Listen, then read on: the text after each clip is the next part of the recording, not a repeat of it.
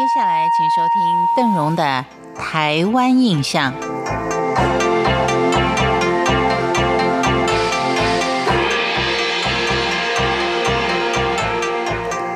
跟您聊过了有关台东的原住民族之后，我们再来看看汉人是在什么时候才进入台东的。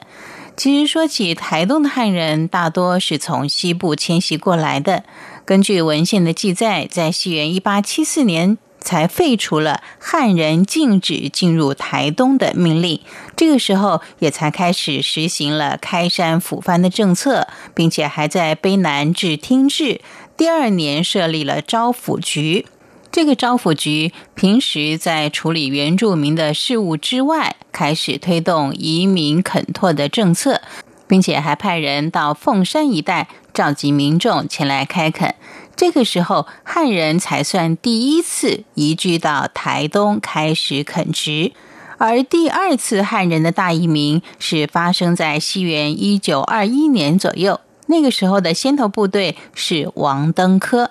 早年就定居在台湾南部的王登科，由于家里人口众多，而且生活相当清苦，于是就到外地谋生。在一九二一年到台东明治会社多兰糖厂工作，因为表现优异，深深获得日本人的信任。在当时，由于台东的甘蔗是又细又短，再加上工人多半都是原住民，不太熟悉采收的技巧，使得糖厂是连年亏损。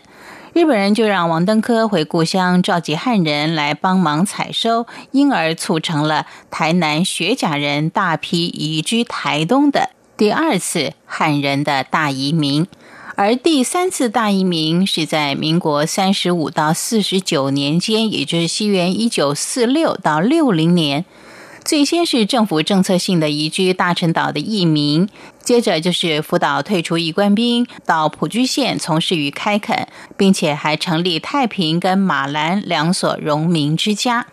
至于说客家人大批移民到台东呢，是在西元一九五八年八七水灾之后。当时有许多家园被淹没了，迫使一批从屏东六堆逃难到台东的客家人，携带了仅剩的家当，落魄的到关山、池上、东河这些地方重新安家落户。根据当地的长辈们形容，那个时候所来的客家人多半沿着铁路移垦，他们大都会推着简陋的两层木车。上层放的是小孩，下层就是锅碗瓢盆的家具用品，模样是十分的狼狈。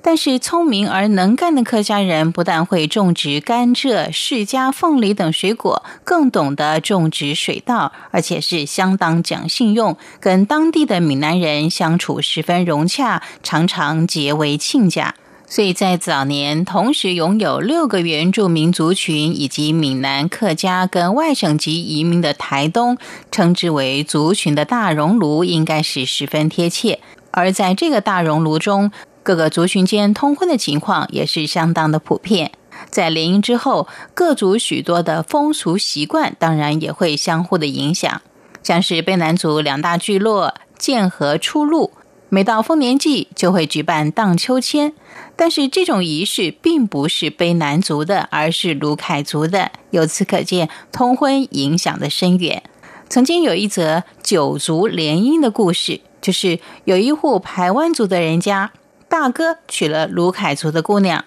二弟娶了雅美族的女儿，姐姐则是嫁到阿美族部落。妹妹呢是许配给泰雅族人，一个叔叔娶的是外省籍姑娘，另外一个叔叔女朋友是卑南族，另外两位姑姑分别嫁给了闽南人跟客家人。所以一到逢年过节，大伙儿回家团聚的时候，为了避免比手画脚，只好用共通的语言国语来沟通。这倒是促成国语流通一个最好的方法。感谢您收听今天的台湾印象，我是邓荣，我们下回见。